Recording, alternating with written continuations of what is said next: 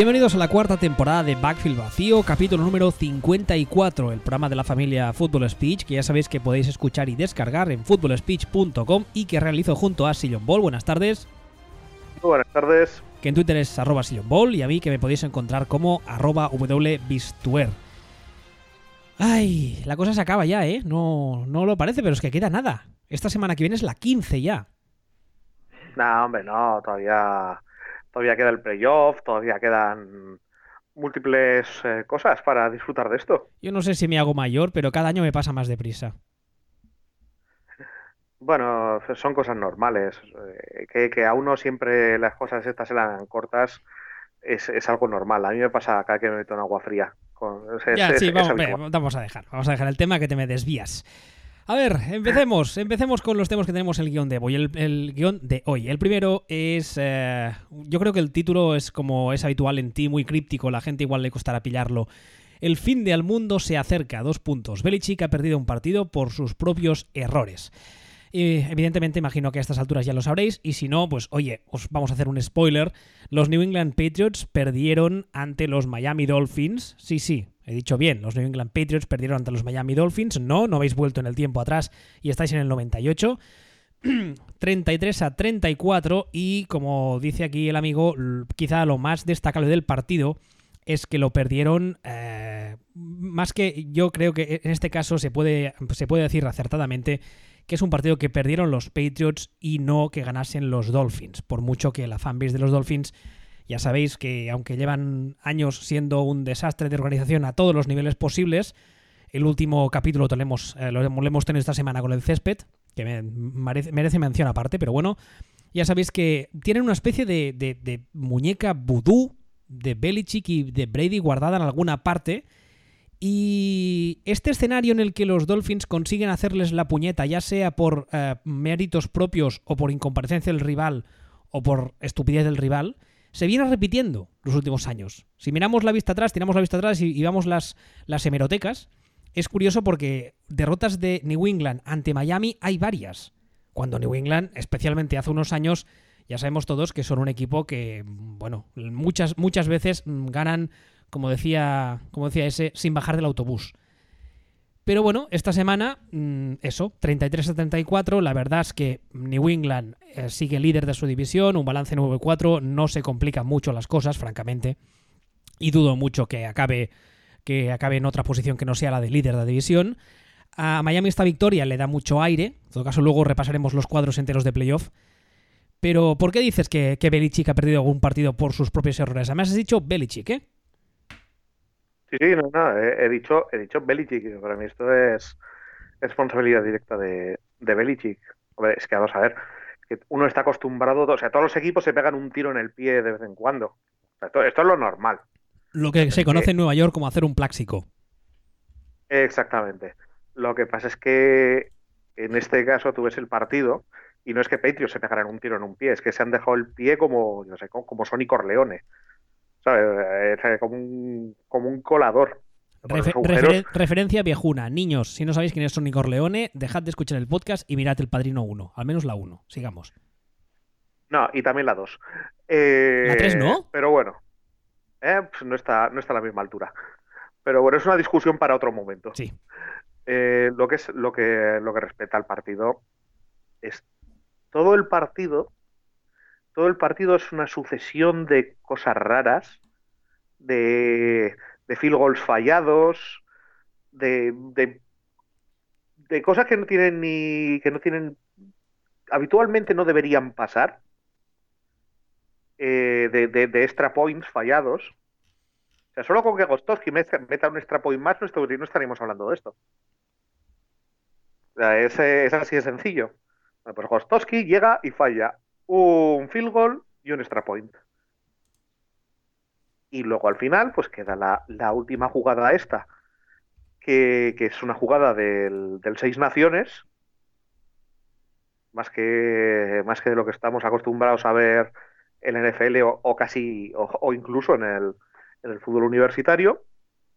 Y es una jugada con una serie de, de cosas, una serie de decisiones, eh, eh, un planteamiento de Belichick que dices, pero, pero, ¿qué? ¿Pero por qué? ¿Pero, pero por qué? Qué pinta, o sea, daba penita ver a Gronkowski de safety. Pobre Gronkowski, que se nos rompe. La, eh, sí, la jugada ya ha sido, por cierto, bautizada como The Drake Escape, lo cual, bueno, está bien. Y me hace mucha gracia porque estoy leyendo, tengo aquí abierto las estadísticas del partido y tal, y hay un titular de Belichick que dice, eh, leo tal cual, eh, hicieron una jugada más que nosotros. Sí, bueno, Belichick es me encanta. que es el, es, el, el Moloney de la NFL, ¿sabes? O sea, es, me fascina porque son las mismas cosas que te dice un entrenador de, fútbol de la liga y, le, y lo destruyen. Sí, sí, esto lo estaría diciendo el entrenador de, con todos mis respetos, ¿eh? ya sabes que yo de soccer no tengo ni puta idea, el entrenador del Alavés o el entrenador del Girona o el entrenador de uno de estos y la prensa lo estaría poniendo a caer de un burro. Y lo dice Belichick y ya sabemos todos que en muchos medios americanos a Belichick se le, se le considera un, un super gurú, un dios, es, es muy curioso es, la verdad que. Eh, inciso, para comentar que el Alavés y el Girona están haciendo un año acojonante, especialmente el Alavés. ¿En serio? Y. Sí, te lo juro. he dicho, he dicho dos, equipos random porque me suenaban y tal. Bueno. pues solo, te ha faltado citar el Valladolid.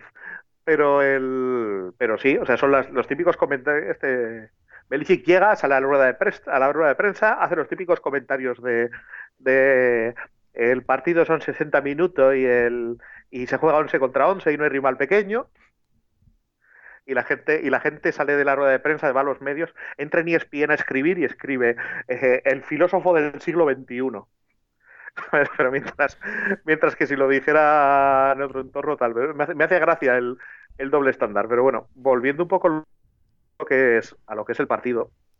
O sea, esa, esa jugada del final, esa, esa jugada, ese, ese ras con cuatro, con cuatro jugadores que no van a ninguna parte, en una jugada que, yo creo que ni Mahomes, ni, ni Aaron Rodgers, ni, Cam Newton podrían haber llegado a lanzar un pepinazo de, de, de Hail Mary y aún así tiene ahí a Gronkowski, el pobre Gronkowski de safety, que le llega el otro corriendo y se empieza a girar y es como ver girarse a Robocop. Es impresionante, tarda, tarda cinco segundos en, en girarse Gronkowski. Pobre hombre, parece un personaje de, videojuego en ese momento. Estos con velocidad 4 o agilidad 5 sobre 100. Que dices, hijo, hijo mío. O sea, se te están notando todas las limitaciones. ¿Cómo se nota que tú eres para lo que eres? Y sí, que, se vaya, que se vaya a hacer ya el reboot de comando y se deje de jugar porque el pobrecito está, está para el arrastre. Em, oye, soy. soy... ¿Perdón? Shut up and take my money, como el, como el este, si es para que Gronkowski se vaya a hacer un, reboot de comando. Tú ya, tú ya firmas, ¿no? Sí, firmo, firmo. O sea, hago. Monto un crowdfunding yo mismo. Es más, el otro día, eh, una de estas tardes de fin de semana que no tienes nada que hacer y me bajé películas de estas palomiteras y me, bajé. Creo que es la última de las de los cochecitos, de Fast Furious, Too Fast, Too lo que sea. En la última creo que es la que uh, Vin Diesel se hace malo, pero luego es bueno. Creo que es esa. No, no, no, ya sé cuál es. La, última de Triple X, que también la hace Vin Diesel, ¿vale? Y sale a Tony González. vas a aportar las maestras del cine. ¿Eh? O sea, yo, aquí citando, el padrino y tú me Espera, con, espérate, con esta cosa. Espérate que esta te gustará. Sale Tony González, Vale, pues le, invitaron a hacer un papel y tal, un papel muy, muy residual, pero sale Tony González. Y el otro día no sé por qué me dio por pensar que si realmente eh, Gronkowski se mete al cine, yo veo a estos dos haciendo un reboot de Tango y Cash. Hostia. Además es, es, perfecto porque con esta pátina de corrección política que está inundando Hollywood, coges a uno de los dos y evidentemente mm, con los cánones del cine moderno habría que hacerlo negro latino. Con lo cual ya tienes a Tony González. Ninguno de los dos tiene, tiene ni la cuarta parte de la mitad de la décima parte del carisma de, de Kurt Russell. Por favor. Que por cierto, en mi, casa, en mi casa de toda la vida se ha llamado Currusel Deportivo, que lo sepas. En la mía se ha llamado Snake Plissken siempre, cabo Bueno, volvamos. ah, sí, que me voy. Volvamos al partido. soy el único que tengo. Eh, espérate, soy el único que tengo la sensación de que este partido ah, le ha. No sé cómo decirlo. No sé si contrato, pero que le ha. Le ha. Le ha, le ha comprado. Eh, ya sé que la, la, expresión que voy a usar no tiene ningún sentido, pero a ver si me entiendes. ¿Le ha comprado pie y medio de quedarse tan en Hill en Miami? Es posible. Porque yo leía las fanbase de Miami después y estaban en plan onanismo total. En plan, veis, es que Tannenhill, mirad lo que sabía hacer, porque además se lesionó, salió, volvió a entrar en plan de esas típicas de no, no, dejarme solo, dejarme solo, mm, vuelvo a salir, eh, los médicos no querían, él insistió, eh, jugando medio cojo, al final lanza el pase, gana el partido. Este tipo de mierdas épicas que al final, desde un punto de vista analítico, si las analizas en frío, tampoco hay para tanto, son el típico, el, tipo de mierdas, con perdón de la expresión, eh, que suelen, eh, suelen vender, suelen comprar los aficionados.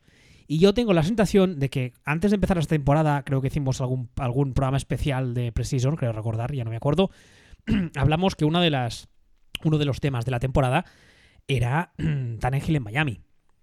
¿Qué pasaba con él? Que el proyecto Tannenhill, porque ya sabemos todos que además es un proyecto que lleva unos años, que es un señor que solo jugó de quarterback en su último o sus dos últimos años de college, que ha sido, ha sido muy cuestionado, que además está Miami con las urgencias históricas que tiene Miami, eh, siendo en teoría el, nuevo marino, con todo lo que eso conlleva. Y yo creo que hasta medianos de esta temporada, o quizá hasta principios, estaba como todavía muy discutido. La gente estaba como muy. O, les gustaba mucho o, lo detestaban, casi casi. Y después de, esta semana están como todos a una en plan, vale, este es nuestro tío, hay que quedarse con él y montar un equipo alrededor de él. No digo que sea justo, ni digo que yo esté de acuerdo o no. Yo simplemente estoy transmitiendo lo que yo he sentido leyendo a. leyendo analistas, leyendo eso, fanbase y tal. No sé si tú has visto algo de eso. Sí, un poquito, pero bueno, es que eh, es una victoria esta que hablábamos, hablamos hace una semana de las, de las victorias de calidad y que no las había en la liga. Esta lo es. Hombre, claro. Esta lo es porque por mucho que Patriots se peguen tiros en el pie, hay que ganarles. Y, y les han ganado. Entonces, yo llevo todo el año todo el año diciendo que Dolphins se pueden meter en playoff sin ganar a nadie. Pero sin ganar absolutamente a nadie y perdiendo con casi todos. En este caso, esta mm. victoria, aparte de que revienta la AFC entera, al equipo al que menos afecta este partido es a Patriots realmente, a corto plazo. Pero revienta completamente la, la AFC. Y revienta la, la AFC por varias cosas. En primer lugar, eh, ahora mismo Dolphins van a escoger el año que viene en el draft en una posición bastante, bastante baja dentro de la primera ronda. Mm, ya les va a ser más complicado seleccionar un, un quarterback para sustituir a Tannehill, pero bastante. Entonces, y lo que van a sustituir o lo que van a seleccionar en modo alguno va a ser algo con garantías de superestrella, sino tendría que seleccionar un proyecto. Así que probablemente esta, esta victoria, dices, es que solo es una victoria. Sí, pero es la victoria que, pasa, que te pasa de seleccionar el 15 a seleccionar el 22, tal vez, por decirlo de alguna forma. Y eso cuando estás buscando un quarterback es un, es un cambio muy significativo. Hombre, además es una victoria de calidad por varios motivos. Primero, porque eh, es una victoria que los, Dolphins necesitan como el comer para seguir al menos aspirando a meterse en playoff. Yo no digo que vayan a meterse ni sabemos lo que va a pasar luego.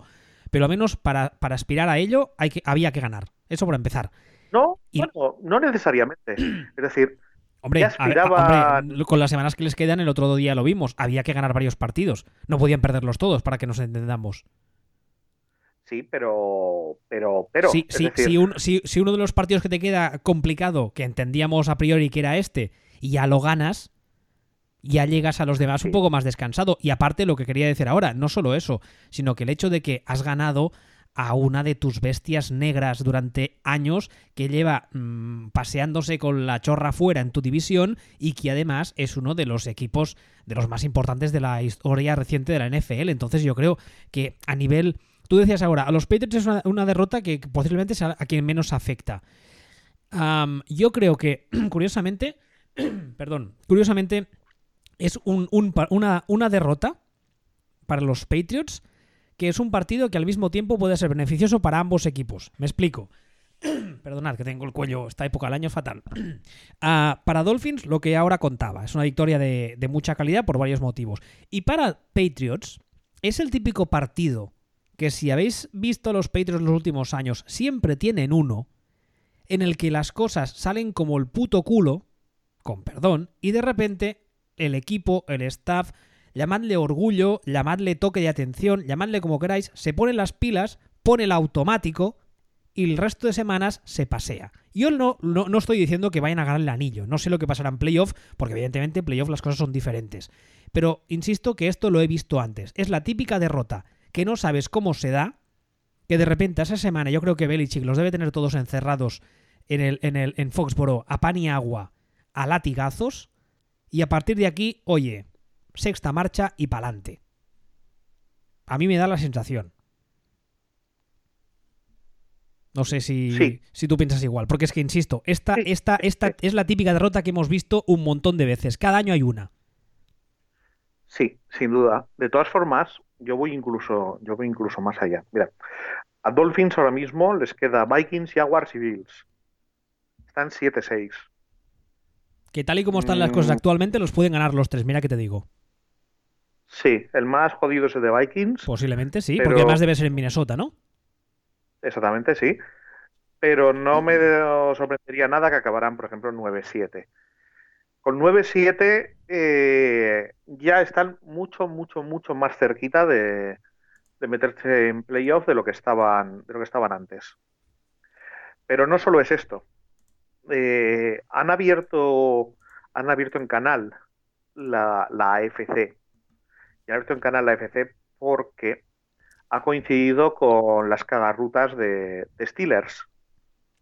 Espera, ¿quieres, resulta- quieres- quieres que cambiemos de tema o quieres repasar los standings ahora? O lo digo por si quieres Pues, ligar una cosa con la otra. Ahora lo ligamos, pero por para, para ligarlo, digamos. Eh, ahora mismo eh, Dolphins ya decimos que están que están 7-6. Dolphins es un equipo que va a ser wildcard, sí es. Eh, a Patriots no les va a coger. Hay una wildcard libre en la AFC, porque, porque San Diego tiene una, que tampoco la van a pillar. ¿Qué quiere decir esto? Que, que si Dolphins ahora mismo tira para arriba, visto la que está liando Pittsburgh, que tiene a, eh, a medio partido por detrás a, Ravens, ojo el marrón en el que se pueden estar metiendo Steelers. Porque si Steelers no quedan campeones de división, es muy difícil que entren. Con, con lo que acaba de hacer Dolphins. No sé si me sigues. Porque sí, sí. A, a- a Steelers les queda Patriots, Saints y Bengals. Y están ot- 7-5-1. Que yo ahí veo dos derrotas perfectamente factibles. También las pueden ganar, porque estos son. Sí, sí, sí, sí, lo sabemos. Y llevamos años diciéndolo. Creo que llevamos cuatro temporadas de programa y llevamos las cuatro diciéndolo. Que Pittsburgh son bipolares. Completa- completamente. Entonces, ojito al calendario que tiene Steelers. Ojito al calendario que tiene Steelers. Porque no solo han permitido que Ravens les esté ahora mismo soplando en la nuca, sino que por el otro lado, ahora mismo Dolphins se ha colocado en posición de levantarles la, la wildcard, incluso. Y si yo fuera, y si yo fuera Patriots y jugara con Steelers la semana que, eh, que viene en Foxboro, mm, me dejaría la vida por reventar a Steelers. No sería uno de estos partidos de, de Patriots, de business as usual. Es un partido con Patriots después de una derrota de Patriots en el que si vencieran podrían pasarle un marrón descomunal a, a Steelers. Y, y de, y de paso, y de paso, perdón, ¿eh? tengo el cuello fatal hoy. De paso, caramba, a quitarse de en medio a un posible rival complicado en playoff, porque, mm, De repito, eso se trata. llevamos, exacto, llevamos mucho tiempo diciéndolo, los, los Steelers son bipolares, son un equipo que cuando tienen un mal día es, como tú dices en el titular siguiente, Defcon 1, es explosión interna, es todo a tomar por saco, pero cuando están entonados son un rival muy complicado. Entonces, si ahora eh, les puedes vencer y de paso les complicas el acceso o, el camino de playoff, pues oye, es, una, es una, una victoria ah, pensando en el largo plazo, por así decirlo, por parte de Patriots. ¿Quieres que pasemos a hablar de Pittsburgh ya que ha sacado el tema? Sí, sí, sí, ahora ya, ahora ya hilamos. vale. A ver, el titular que te has puesto aquí es el, el puteche en DEFCON 1. Ya sabéis que es la forma cariñosa en la que llevamos un tiempo refiriéndonos a Pittsburgh, porque, como decíamos ahora, sentimos repetirnos, siempre es lo mismo, pero es que al final nos acaban dando siempre la razón. Los Steelers son capaces de lo mejor, pero también de lo peor. Y esta semana demostraron esto segundo al perder un partido que a priori, sobre el papel, todo el mundo eh, les daba como una victoria clara ante unos Oakland Raiders que este año están también tela de finos. Y los Steelers perdieron 21-24, que además de ser, mm, si, posiblemente eh, sería el, caso contrario de lo que antes decíamos de las victorias de calidad, esta sería una, si es que existe el término, una derrota de calidad en el sentido de que es una derrota de las que pesan más aún. No es una simple derrota, es el hecho de que pierdes, cómo pierdes y ante quién pierdes. Porque claro, es, es, un poco, creo que en el, caso de los Rams, cuando perdieron ante Saints, lo hablábamos hace unas semanas, perder contra un equipo que está a un nivel como el que están los Rams, o los Chiefs, o los Saints, y tienes un partido en el que pierdes en la última jugada de tres puntos cuando has metido tú 50 y el otro 52, nadie puede reprocharte nada. Nadie en su sano juicio puede reprocharte nada. Pero cuando eres este equipo que lleva años mm, con follones internos, con run run, con Mardé, con declaraciones raras, con que ahora sale Big Ben y se cagan la madre que parió al otro, con que ahora sale el otro. Y vas, eh, cuando te estás jugando los playoffs, que no tienes la cosa todavía clara, y palmas contra unos Raiders que están este año para darles de comer aparte, hombre, como diría nuestro amigo David, Tomlin dimisión. Pues sí. Tomlin dimisión. Es que claro, es que lo de esta semana clama al cielo. Es eh, la, bipolaridad de la bipolaridad de Steelers. Estamos entrando en nivel Gollum ya directamente. Es eh, yo ya no sé, pero igual que yo ya no sé, lo que decíamos, en un cruce en playoff contra contra Patriots les pueden hacer el lío a un partido te pueden hacer el lío. No, no, es que es un equipo que como rival en playoff yo no los quiero ver ni en pintura. Ni en pintura. Es porque al, final, por, por, puro talento, por puro talento te, te revientan. Es, gracioso porque es una de estas cosas que nos, no nos cansamos de repetir. La gente a veces nos, nos mm, tacha de pesados, pero siempre se acaban cumpliendo lo que decimos. Curioso, ¿eh? Mm, a mí me recuerdan a, a estos ciclistas que, que se dice que son pura clase y que son capaces de ganarte en el Alpe d'Huez y luego pierden 30 minutos la jornada siguiente. eso, esos son los Steelers ahora mismo. Antes, claro, ¿qué esperar de ellos? Pues complicado, pero claro, es que se han colocado ahora mismo en una, en una posición, que es un poco lo que estábamos comentando, complicadísima. O sea, complicadísima. Ya hemos comentado cuál es, ya hemos comentado cuál es el, el calendario que les queda pero es que a Ravens, que están medio partido por detrás, les queda Tampa Bay en San Diego y contra los Browns en casa. dos en casa y en San Diego. Es que además. Y es que yo. Perdona, perdona, sigue, sigue. No, te iba a decir que yo comparo calendarios y me sorprendería cero que Ravens ganaran un partido más que. Un partido más que Steelers. Pero cero. Es que, además, em, ligándolo un poco con, el, lo que hablamos antes de, Patriots, que lo hemos visto muchos años, ¿no? Que de repente hay una derrota que la ves y, no, acabas de entenderla y eso lo usa Belichick un poco como revulsivo para poner las pilas a su vestuario, ¿vale? Pittsburgh viene de perder la semana anterior contra los Chargers, que es un partido que, que es... ¿Perdón? Y la anterior. Sí, sí, sí, pero mm, cogiendo solo la, semana justamente anterior, ¿vale? Vienes de perder contra los Chargers, como decía antes, uno de estos partidos que nadie puede más o menos reprocharte nada porque pierdes contra un equipo que está muy enchufado 33 a 30. ¿Vale? Muy bien. Tú eres el head coach de, esta plantilla y ves que te quedan cuatro partidos. El primero, en Oakland, posiblemente es el más fácil a priori, al menos la semana pasada, sobre el papel Porque luego te queda New England, te queda Nueva Orleans y te queda Cincinnati, que en principio es un partido que vas a ganar, pero ya veremos. Entonces, de estos cuatro, el, primero que te viene es Oakland, que es el más fácil, insisto a priori. Vienes de una derrota. Y sabes que estos cuatro partidos que te quedan de temporada son básicos para asegurarte llevarte tu división cuando tienes a los Ravens, como tú decías antes, soplándote en la nuca. Están ahí dándole a la puerta. Toc, toc, toc, podemos pasar. Belichick plantea este escenario de una forma. No hace falta que lo vea, lo sé, porque lo he visto muchas veces, tú también lo has visto, todo el mundo lo ha visto, y lo plantearía de otra forma y lo sabemos. Y New England, esta semana, si hubiese sido el caso, saldría a comerse el puñetero césped. Unos Steelers que durante años hemos oído rumores y filtraciones y quejas del mismo Big Ben que ha salido a rajar de su staff en público sin ningún tipo de pudor. Eh, sabemos que tiene un staff que, siendo amables, vamos a decir que es dudoso. Empezando por su head coach. Y ves esto.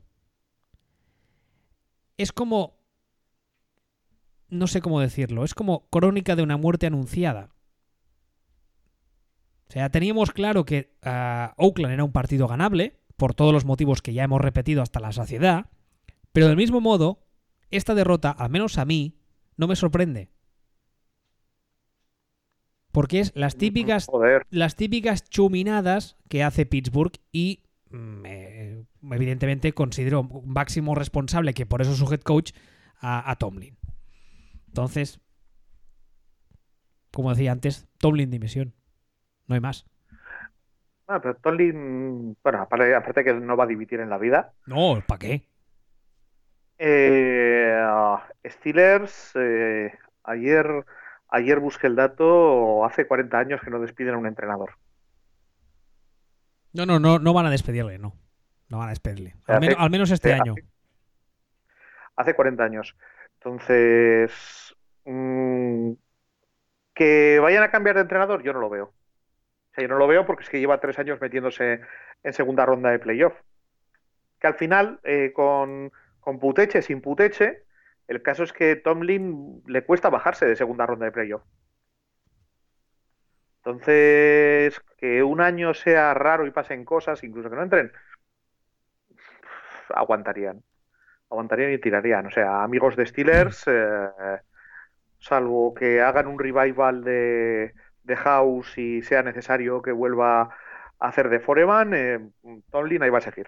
Amigos de Steelers, eh, yo qué sé, aficionados a las drogas, daos al sexo, yo qué sé, empezad a hacer puzzles, buscad alguna cosa alternativa porque tenéis claro que, que, esto no va a cambiar a corto plazo. Lo que pasa que, claro, ah, yo, yo imagino, yo imagino, evidentemente esto es una suposición y no tengo ningún tipo de, base ni de prueba, imagino que en cuanto la etapa Big Ben termine, se aprovechará para... Bueno, yo creo que nos venderán eh, que él limite o que él quiere irse, pero yo creo que desde los despachos se le invitará a irse, porque tú ves a este equipo sin el talento que tiene, porque Big Ben será todo lo que queramos, será tendrá todos los antecedentes penales y no penales que queramos, pero es un es un quarterback que es un Hall of Famer de primera ronda seguro. ¿Tú ves a este equipo con este staff rindiendo sin Big Ben? No veo por qué no. Es que Big Ben realmente. Sí, ¿tú, tú, tú crees realmente que el, la, gran, o sea, la fortaleza de este equipo está en su roster? ¿No, no crees que Big Ben les aporta un plus eh, muy significativo? No, hoy no, hoy ya no. O sea, creo que es, eh, creo que sigue siendo a días un, un excelente quarterback. Creo que está en la cuesta abajo desde hace tres años súper evidente. De hecho, te diría que es casi un reflejo del, equipo porque, porque Rollinsberger todavía es capaz de eso, de lo que he dicho antes, de ganarte en el PDE, pero, pero también tiene varios partidos al año que, casi que los pierde él, él solito. Y, y es que está, el equipo está trufado de, talento por todas partes. Yo creo que el tema de Big Ben es un tema un poco Cid campeador en muchas ocasiones. Y claro. Mm, mm, pero, pero tú lo has dicho, pero es un, pero es un poco cicampeador, o como podríamos llamarlo, Peyton Manning, que es lo más parecido al cicampeador que hemos visto por aquí. Sí, para, para, para, para, quien nos escuche, para jovencitos que nos escuchen, jovencitos confusos, como diría Ignatius, lo del Cid Campeador lo decimos porque dice la leyenda que a un muerto le ataron al caballo y que el miedo que infundía a sus rivales era suficiente para que su ejército batallase y los rivales perdiesen la guerra. Pues esto es un poco lo mismo. Hombre, por Dios, pero, pero no me expliques las referencias estas que son básicas. Pero tú, tú, crees, tú, tú crees que si nos escucha, que lo dudo mucho, algún millennial va a pillar esa referencia. Hombre, coño, digo yo que sí. De hecho, señores que nos estén escuchando y no hayan pillado esa referencia, hágame el favor de cogerse algo para estudiarse y leérseme.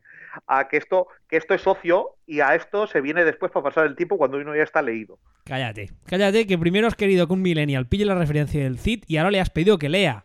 ¡Que lea! Un millennial, pero estamos locos. Hombre, coño, son nativos digitales, no imbéciles. no, no, no, no, no, paso, paso, Vamos a que no, que no, que paso de convertirme al pollaviejismo, que no soy Javier Marías, que no.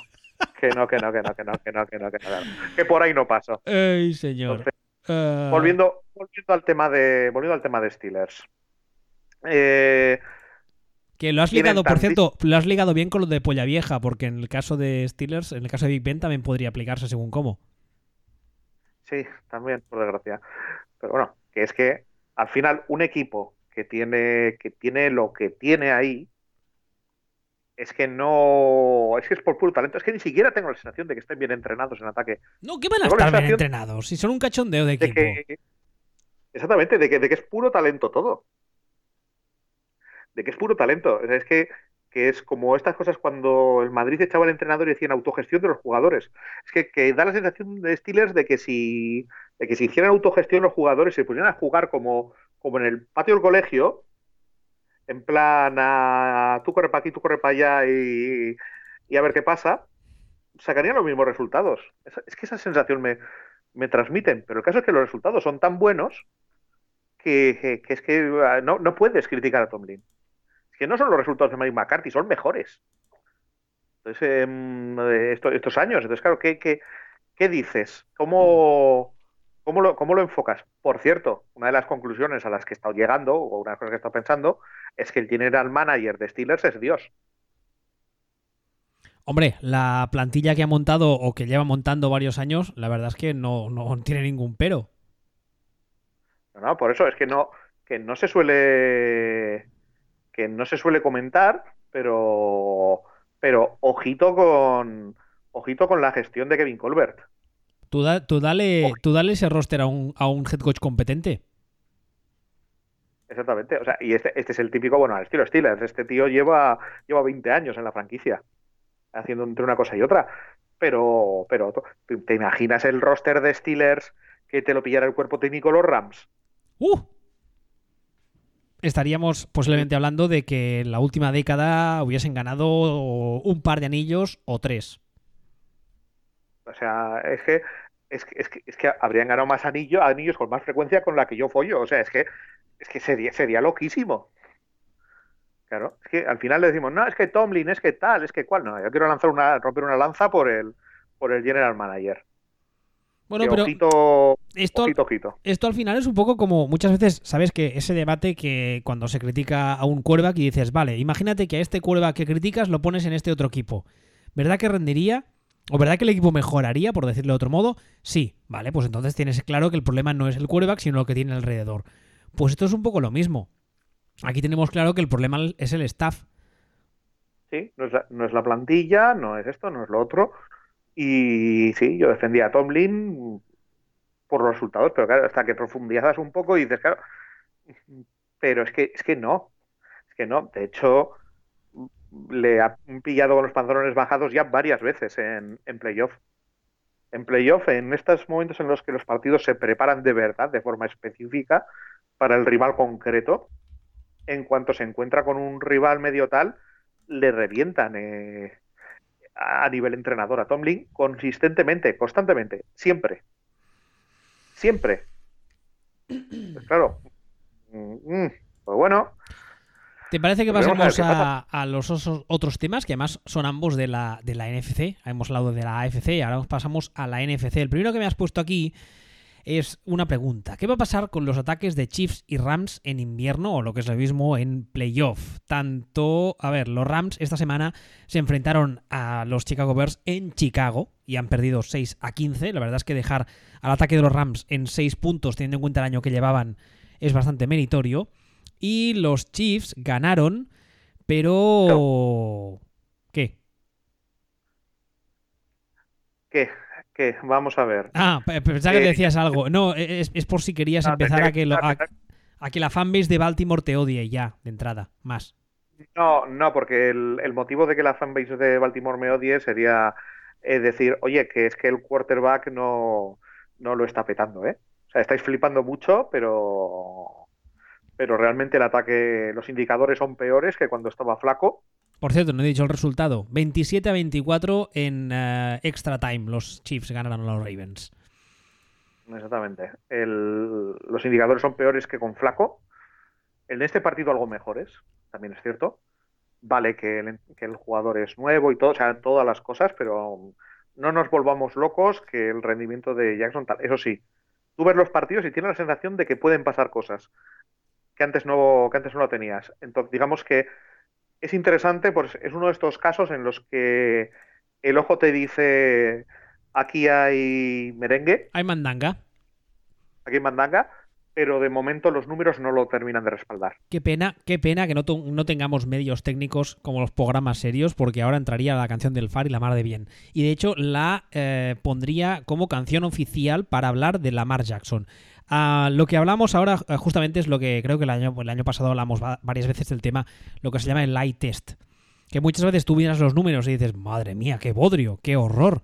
Pero en cambio le ves y ese, lo que llaman los americanos, ese it factor, esa cosilla que dices, entre otras cosas, porque ya dijimos antes de empezar la temporada que Lamar Jackson era un proyecto a largo plazo.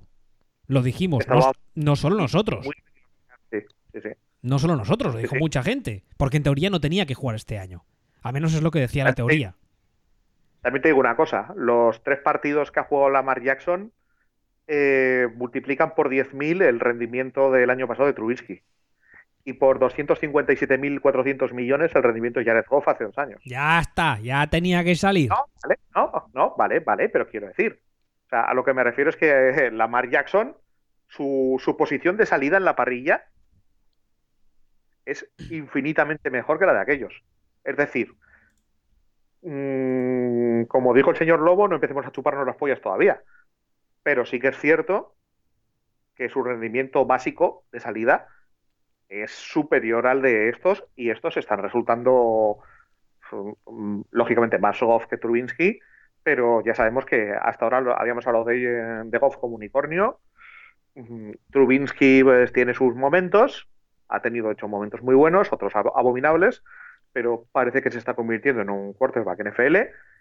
Eh, veremos, pero a corto, a corto plazo no sé hasta qué punto va a poder ayudar a Ramar Jackson, pero a medio plazo tiene, tiene de, de funcionar. Pero bueno, volviendo al tema, que por cierto, un, eh, apunte rápido sobre los Ravens. Eh, el otro día leía una de estas quinielas que todavía no tienen mucho fundamento, pero que ya empiezan a hacerse de entrenadores en lo que se llama la silla caliente, de hot seat. Y hablaban de John Harbaugh.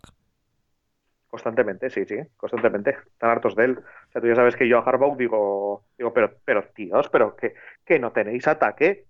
Y el tío tiene 7-6 y con, con capacidad real de, de entrar en playoff. No, y cuando digo... no tenéis ataque, no es, eh, no me refiero al ataque, sino a los mimbres, que no tenéis fucking mimbres. No, lo digo, lo digo porque si por lo que sea decide encargarse a Harbaugh cuando empiece, cuando termine la temporada, eso es, un escenario que hemos visto muchas veces. Faltará ver a, quién traen. Mm, si es capaz de entender lo que tiene entre manos con Lamar Jackson y de eh, hacerle jugar en consecuencia. Porque, insisto, este escenario de quarterback eh, relativamente especial que le pilla a un staff que no sabe entenderle y que se pega al ostión padre, lo hemos visto mil veces.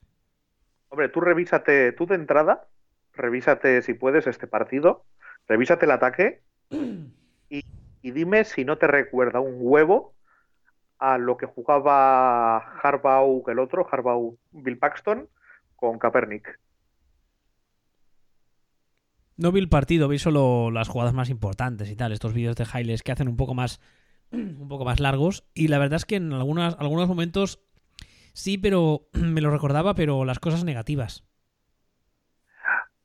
Échale un vistazo. Sí, puede ser que las negativas, a mí un poco todo, era yo ese, ese, ese, pollo sin cabecismo tan típico de, de Capernic en ocasiones, de correr que dices, ¿pero qué haces? ¿Qué haces? ¿Qué haces? Y luego, evidentemente, sacar algo. Pero de entrada tú dices, pero, pero, pero, pero, pero, pero, ¿qué haces, tronco? Esa sensación tuve. Pero insisto, Lamar Jackson, a partidos como titular de quarterback en la NFL 4. Sí, sí, exactamente. 4 y su rendimiento de momento es para ser cuatro partidos, mm, es un rendimiento que es flojo, pero es flojo. Pero si le aplicamos el corrector de solo son cuatro partidos, es un buen rendimiento. Es un rendimiento me. Eso, que está bueno, que es, eh, dentro del contexto se entiende y, se puede aceptar. yo incluso te diría, dentro del contexto es un rendimiento que está bien o muy bien, pero a corto plazo le queda, pero a corto plazo le queda horno.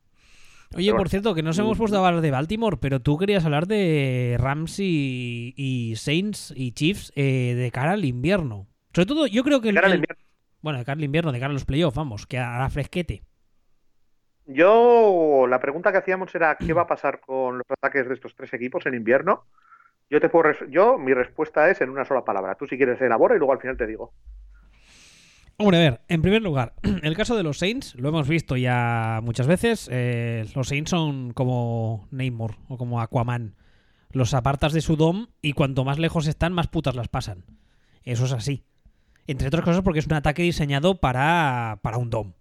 Para explotar al máximo lo que, lo que les ofrece un dom. ¿Vale? Eso no es una, no es una crítica per se, es una, es una realidad. ¿Vale? Bueno, eso es el primer punto. Kansas City yo creo que es diferente eh, en el sentido de que no creo que tengan problema aunque haga frío porque tienen un quarterback que tiene por brazo un cañón tierra-aire. El problema lo tienen en su head coach, que ya hemos visto muchas veces que cuando llegan los playoffs, Andy Reid mm, pues se, se, encoge o le cogen la matrícula, llamadlo como queráis, y nada nos indica, nada nos hace pensar que estos playoffs tenga por qué pasar diferente. Igual sí, y de repente nos damos cuenta que es que el problema es que este señor no tenía un quarterback con el que se entendiese de verdad. Puede ser. Pero vamos, en este caso, el frío meteorológico, aunque les toque jugar fuera, entre otras cosas, porque, eh, otras cosas perdón, porque en Kansas City, Missouri, hace fresquete. Hace fresquete majo. Con lo cual, mm, eh, no creo que sea un factor. El caso de los Rams. El caso de los Rams uh, tampoco sé qué decirte, porque sí que es verdad que están acostumbrados en jugar en un clima muy fantástico y maravilloso como es el de Los Ángeles, y que si les toca ir por decir algo que no será el caso, ya lo sé, pero les toca ir a... Bueno, puedo poner un ejemplo que sí que puede ser válido. Les toca ir a... Bueno, no sé. Foxboro no creo que les toque por cruces. Pero imaginemos que les tocase ir a Foxboro, o les tocase ir a Lambeau, o Pittsburgh, uno de esos sitios Ah, yo creo que ese juego de fantasía, de pase y tal, eh, se les complica. Pero como sigo creyendo que la piedra de toque de ese ataque es su running back, pues ¿qué quieres que te diga? Si tu línea ofensiva tiene el día, tu running back también, que lleva una temporada de Pro Bowler, y el juego de pase cumple lo justito, pues te pueden ganar un partido. Entre otras cosas, porque ya sabemos todos que en defensa no son precisamente bancos ni cojos. Si fuesen solo un ataque, te diría, es que eso para playoff no es suficiente. Pero como no es el caso, que son un roster muy, muy balanceado y muy bien construido, especialmente con un coordinador de defensa que se las sabes todas porque es más viejo que, vamos, que, que, el andar, ah, pues no creo que tengan muchos problemas. A ver, ya he elaborado. A ver, ahora tú mm, dime el palabra. Ahora yo te lo deselaboro. No va a pasarle nada. ya está. Muchas gracias por, gracias por su atención. Vale, adiós. Venga, hasta luego. por qué no les va a pasar nada. A ver. Porque los Rams van a jugar todos los partidos en su puñetera casa en Los Ángeles. Hombre, sí, claro, ya te he dicho que está, está planteando un, escenario what if, pero que posiblemente no se vaya a dar. El, el, what if concreto es, los Rams van a jugar todos los partidos en su casita en Los Ángeles. Hay entre las animadoras de los Lakers. Los, eh, lo diré, los Saints van a jugar todos sus partidos en su casita en el domo o como mucho jugarán un partidito en Los Ángeles con las animadoras de los Lakers. hay, hay al, 40 al solecico. Al solecico. Al, al solecico, exactamente. Y los Chiefs no van a tener que ir ni a Fosforo, ni a Pittsburgh, ni a eh, Green Bay. Aparte de que, insisto, Kansas City, Missouri no es precisamente Miami, Florida, ¿eh? En invierno. Sí, pero tampoco es Chicago, ¿vale? No, no ni es, ni es Foxborough, es cierto, es cierto, vale. Porque ahora mismo eh, una de las cosas que estaba leyendo yo era, hostia, el ataque, los Rams en frío, Chicago se ha visto lo que va a pasar, esto, lo otro, es que no, no va a pasar nada. Los Rams no van a jugar en Chicago, no hay cruce posible con los, de los Rams en Chicago. O sea, los Saints, o sea, lo peor que les puede pasar a los Saints es que les vuelva a diluviar, como les diluvió el otro día el partido con Tampa. No, no, no, pero, no, pues que van a jugar en el domo. O sea, ¿qué, les va a llover? ¿En, Los Ángeles va a llover? ¿Que llueve menos que en los Monegros?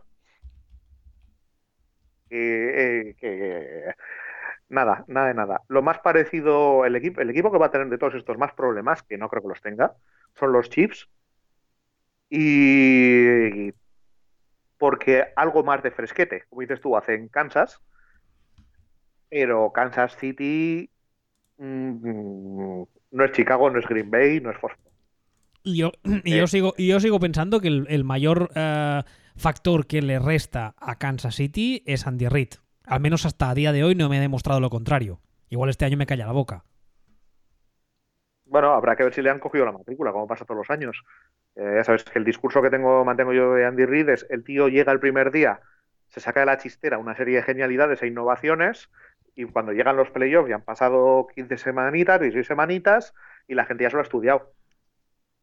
Y dice, pues va a hacer esto, esto, esto, esto y esto y esto. De todos modos, insisto que yo creo que el factor Mahomes este año puede marcar la diferencia, entre otras cosas porque es también muy habitual que cuando, evidentemente, cuando el tiempo meteorológico se complica, eh, el juego de pases se dificulta. ¿vale? Porque no sé si habéis jugado nunca esto, pero pasar en frío cuesta mucho, porque el balón cuesta más de atrapar, cuesta más de lanzar, y evidentemente, si está nevando con fuerza, el balón cuesta más que viaje por el aire. Eso es física básica. Pero es que con Mahomes no tienes ese problema. Porque te estará cayendo la nevada del copón y te dirá, ah, que la quieres a 70 yardas. Toma, 70 yardas. Va a nevar. Es que, no les va a nevar. Es que no les va ni a llover. O sea, les va a hacer un poquito más fresquete, pero nada más. Y es solamente a ellos. Los demás van a estar de fábula, van a estar, pues nada, estará estará la novia de Son McVeigh vestida de novia de Son McVeigh en la banda. O sea, no, no, no va a tener que ponerse el abrigo de bisón. ¿Tú crees que tiene abrigo de bisón? Hombre, no sé si de bisón o no, pero de Armani probablemente, que, que para eso el otro cobrará lo que cobra. Bueno, y finalmente, en esta NFC tenemos otro tema y es que tú haces la siguiente pregunta. ¿Hemos dado el beso de la muerte a los Saints? No sé si recordaréis que las semanas anteriores estábamos hablando de los Saints como, vamos, lo mejor desde el pan de molde, que molaban un montón y ha sido decirlo nosotros y para abajo, ¿eh? No es que sea para abajo. No, para abajo, para abajo no, pero han bajado, me, me, refiero, han bajado el ritmo, o sea, no es lo mismo que cuando empezó la temporada que parecían una pisonadora siguen ganando. Esta semana además le ganaron a Tampa Bay, lo cual mucha noticia, con todos mis respetos, no es. Pero ya no son el mismo equipo dominante que eran, ¿eh? No, han sido, han sido dos partidos fuera consecutivos. El de el, partido de Cowboys fue el partido defensivo de casi te diría que del año. Si no fue por lo menos hasta el partido de ahora del, de los eh, Bears contra los Rams, pero fue una, apuesta de largo de la defensa de Cowboys en toda regla. Y el partido de Tampa Bay fue más raro. yo creo que tuvo que ver con las condiciones del campo. Tuvo que ver con. Porque decías tú el tema de la nieve y el frío. Yo siempre he tenido entendido que es mucho peor el viento y el agua. Incluso que la nieve y el. que la nieve y el frío. Mm, no sé yo qué decirte, ¿eh? Yo, yo es algo que he oído siempre, que el agua resta adherencia. Ah, no, sí, claro, claro. El, el, grip lo pierdes, pero es que con la nieve estás prácticamente igual. Y, y el y el viento que, te puede llegar a destrozar como, como quarterback, la precisión. No, el, viento, yo me acuerdo precisamente ahora que hablabas de los monegros, eh, hace años mil, voy a soltaros una anécdota de, viejo, cuando yo jugaba como entrenador contra unos, un, equipo de Zaragoza que ya no existe, que se llaman los Zaragoza Lions, ah, y nos tocaba jugar ahí en, en Zaragoza, y lo del viento era criminal, ¿eh? Pero criminal yo de entrada no entiendo por qué no se llamaban los Zaragoza Ciertos. Eh, o no, pero, pero los, lo, creo que hay uno. Ah, no, creo que sí, los, los Hurricanes, que salieron unos años después. Creo que eran en Zaragoza y tenía cierto sentido.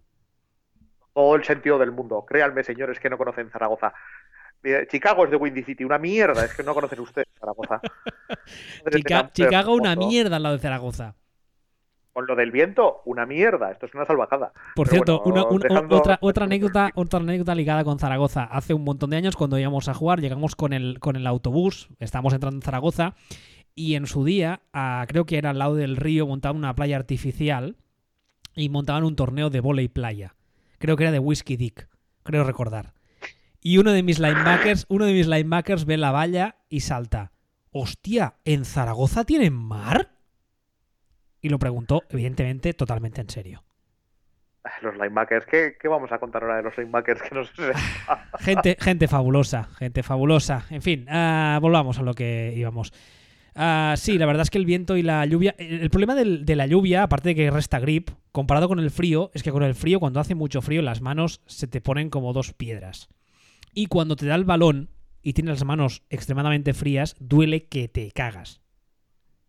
Pero que te cagas. Sí como, como portero de fútbol en la época de los balones, mi casa, puedo, puedo certificar eso. Estamos soltando, hay muchas referencias vintage, ¿eh? Puede ser, puede ser. Pero bueno, en cualquier caso, la pregunta clave es, eh, ¿tenemos que pensar que los Saints han, tocado su techo un mes demasiado pronto? ¿O son circunstancias de la vida? el tema que les ha sentado mal, que no olvidemos, ganaron 28-14 a los Buccaneers. Lo que pasa es que tardaron en arrancar una barbaridad, en ajustarse, entiendo yo, al terreno. Eh, y lo de los Cowboys fue uno de esos partidos que uno juega fuera de casa mm, y coincide que sale mal, o es el síntoma de algo más. O sea, a Saints ahora mismo le quedan, de los tres partidos que le quedan, le quedan los dos de Panthers y el partido de Steelers que ese es el que va a molar. Entonces, mm, mm, yo no tengo ahora mismo mi percepción de Saints, eh, de Saints ha, bajado con respecto a lo que era esto, porque y de hecho me preocupa más el partido de Buccaneers que el partido de que el partido de Cowboys. Yo creo que lo, que marcará realmente el, nivel actual de los Saints es eh, esta semana que viene que juegan en Carolina. Es que Carolina es una castaña. Ya, por eso mismo. Y juegan en su casa. Ah, sí, claro. Sí. Juegan en su casa, que en principio además es un clima cálido. Carolina tampoco es precisamente conocida por sus tormentas de nieve. Y bueno, a ver, si les vuelve a costar arrancar como un Tampa Bay, esta vez sin el factor meteorológico de por medio contra un rival también flojo, entonces habrá que preocuparse. Si vuelven a ser lo que fue primera mitad de temporada y salen en sexta y en el segundo cuarto ya van, por decir algo, 21-0 arriba o 21 arriba, entonces es que ha sido, bueno, pues mira, un bajo lo tiene cualquiera y para adelante. Es que claro, a ver, vamos a ver, como ¿Cómo, explico un poco el tema? Mm, creo que al final todo esto no va a importar una mierda por lo que hemos comentado hace un momento. Porque Saints va a jugar toda la postemporada en su puñetera casa. Excepto tal vez un partido en, Los Ángeles. Entonces, la, importancia real de todo esto es que Saints consigan jugar todos los playoffs en su casa. Y creo que pase lo que pase en Carolina, eh, es un entorno que no se van a encontrar en playoff. Jamás. Es decir, la importancia de esto que estamos, que estamos comentando sería en todo caso de, casa, de cara a Super Bowl, que ahora mismo no sé dónde se juega este año. Coño, Houston otra vez, ¿puede ser? Espérate, te lo voy a mirar. No, Houston no. Houston, hostia. ¿Es la 56, será? Pues, pues, pues, pues, pues no lo sé. A ver, espérate. Espérate, espérate, que te lo miro. Eh, no, 56 no, que es, la, es la 53, que la 56 es la de 2022. O sea, será la 53, ¿no? ¿En Atlanta puede ser? Pues igual sí, es ahora que lo dices. Ahora igual sí, porque como les hicieron el estadio nuevo, que más es todo tochanoso con el techo ese gonico. Pues, pues más a mi favor. ¿Qué iba a decir? Sobre todo lo que quería transmitir era que incluso aunque los Saints. Sí, en Atlanta. Se les en las, las costuras ahora. Mm, si consiguen amarrar mm, el empate que tienen ahora mismo, pero con ventaja con los, con los Rams, solo van a jugar o en casa o en el domo en Atlanta. Y en el peor de los casos sería en casa la final de la NFC, NFC en Los Ángeles y otra vez en y otra vez en un domo.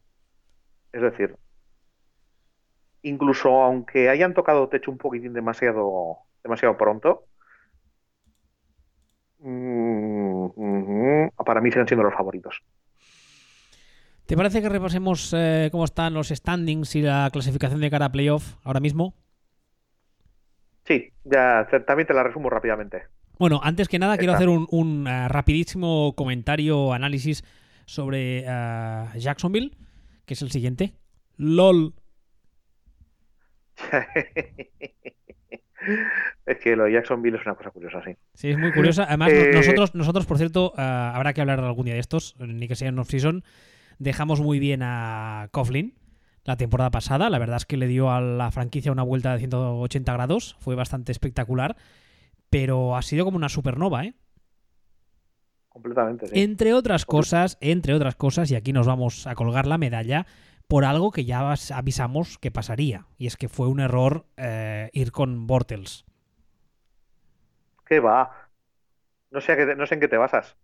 Eh, Para nada. Manías mías. Bueno, a ver, en primer lugar, en la AFC, los actuales líderes de sus divisiones correspondientes son New England, Pittsburgh, Houston y Kansas City. Eh, y... Todos están dentro. Y los Chargers también, olvídate. Este pero, pero, pero, pero, pero, pero, pero, hombre, que, que déjame hacer las cosas como Dios manda, al menos que parezca durante cinco minutos que somos un programa bueno. Y que fuera esto el carrusel deportivo. El que quiera sabe cómo van, que lo mire en internet. Que ya, ya está. Que, es muy, fácil. Estos están dentro. Bueno, los Chiefs, los Texans, los Patriots, los Steelers, los todos dentro. Todos dentro. Y luego, eh, ¿quiénes, bueno, ¿quiénes son los que no están dentro? Steelers. ¿Cómo que Steelers? Si están líderes de su división, melón. me suda el este. Eh, Chiefs. Qué poco rigor. Qué poco rigor. Que no, ni rigor ni hostias. Steelers son los que tienen, se han metido en el marrón gordísimo, ya lo hemos comentado antes, porque tienen a media victoria Ravens y tienen a y tienen luego después también a media victoria Colts y a media victoria Dolphins y a media victoria a Titans. Entonces, eh, aquí es donde va a haber hondonadas de hostias para pillar el, puesto, el segundo puesto de Wildcard. En teoría, entre Titans, Dolphins, Colts y Ravens. Pero, pero, como Steelers pongan un huevo, que no me sorprendería en absoluto, les puede levantar la división Ravens y Dolphins tienen un calendario chulísimo para meterse pero muy, muy bueno para, para meterse. Esa es un poco la película de la, de la AFC. Por cierto, un apunte rápido. Tanto en ah, Tennessee como en Indianapolis, dos, ah, dos head coach debutantes. Del primero, especialmente el de Tennessee, yo rajé largo y tendido. Y de momento, oye, la mar de bien, ¿eh? Yo creo que ambas franquicias ni soñaban ah, con la temporada que están haciendo. Hombre, Titans ya comentamos aquí que eh, los movimientos ofensivos eh, a medio plazo se verían, que estaban intentando hacer cosas bastante claras y se ve que y poco a poco se está viendo que están intentando crear un sistema. Y por cierto, ya, que hablo de ellos, lo de. Ya también lo, hemos dicho en otros programas, lo de Frank Reid para mí es eh, entrenador del año sí o sí. Pero que se lo den ya, que no esperen. Y para quitárselo a Doc Pederson el año pasado. A ver, ahora, NFC. Y cállate, déjame hacer las cosas como Dios manda. Leches. Ah, Líderes de división. Ahora mismo, a día de hoy, Dallas, Chicago, New Orleans y LA Rams. Y el. ¿Eh? Todos dentro. Vale, sí, claro, gracias. Si a día de hoy, si terminase la temporada, tal y, tal y como lo he dicho, si son líderes de sus divisiones, pues sí, estarían dentro. Gracias, Mr. Obvios. Sigo. No, que todos dentro, que no les van a coger, es lo que quiero decir. Ah, vale, también es verdad. Ahora mismo, digo, a Wildcard sería uno es de Seattle. Sí, dentro también. Que también está dentro. Y entonces quedarían peleando por el Wildcard que queda Filadelfia, Washington, Minnesota y Carolina. Salvo salvo cosa rara, yo creo que yo creo que Vikings. De hecho, o sea, cuando digo todos dentro es porque son equipos que están por encima del 90% de posibilidades de estadística de entrar. Y el aquí igual que en la otra, eh, esto que queda, pues visto lo, visto lo visto con Carolina, que recordemos, le quedan dos partidos con Saints. Mm, visto lo visto con Eagles, que recordemos, le quedan Rams, Texans, por ejemplo. Visto lo visto un poquito con, con Redskins, que se van al pozo desde que se quedaron sin Alex Smith, ¿quién lo diría? Eh, para mí favoritos claros eh, Vikings. Vikings que les queda partido en casa con Dolphins, en Detroit y luego en casa contra unos Bears que estarán de vacaciones. Hombre, evidentemente tienen que ganar los partidos que les toca, pero sí que es verdad que con poco que hagan los Vikings y como tú decías ahora, por las dificultades de los rivales en sus respectivos partidos, todo apunta a que Minnesota se llevará el siguiente, el siguiente wildcard de la NFC. O sea, sería, los partidos hay que jugarlos, pero ahora mismo favorito muy, muy claro al segundo wildcard serían, serían Vikings. Y todo el resto tendrían que implosionar para, para perderlo. O sea, todos estos que decimos están dentro, están dentro, están dentro, es porque tendrían que pegar un petardazo descomunal para, para no estarlo. Y realmente el único equipo que yo creo que tiene capacidad para convertirse en un puteche y pegar, pegar petardazo es Dallas. Es Dallas, evidentemente. Nunca defraudan. Sí, pero es que lo que tiene por detrás, como ya está el modo puteche, es decir, como lo que tiene por detrás eh, Cowboys es a, dos partidos a Eagles, dos partidos y con el time break perdido a Eagles, que no están para nada y les tienen calendario chungo, y a Redskins, que, tampoco están para nada. tendría, es que no. No, no, tendría que, ser, tendría que ser una, una hecatombe, vamos, histórica. Porque además es que, aparte de lo que acabas de decir tú, es que lo que les queda es unos Colts que sí, acabamos de decir que están muy bien entrenados y que son otro equipo respecto al año pasado, pero siguen siendo un equipo en construcción. Tampa Bay, que ya sabemos todos cómo están, y les queda una última semana contra unos Giants que yo creo que será el típico partido lleno de suplentes y de, terceros en el depth chart intentando ganarse un puesto. Ah, es que aunque los perdieran todos, los rivales tendrían que, ganarlo todo para sobrepasarles. Entonces, eh, tendría que darse dos condiciones que, no se van a dar. Entonces, bueno, esto es lo que esto es lo que hay. Y así se lo hemos contado. Así, señor, sí, e, eso dicen. Bueno, pues nada, yo, si no quieres añadir ah, nada más, ah, pues yo lo dejaría aquí. Nos ha salido un mar, la mar de majo, oye.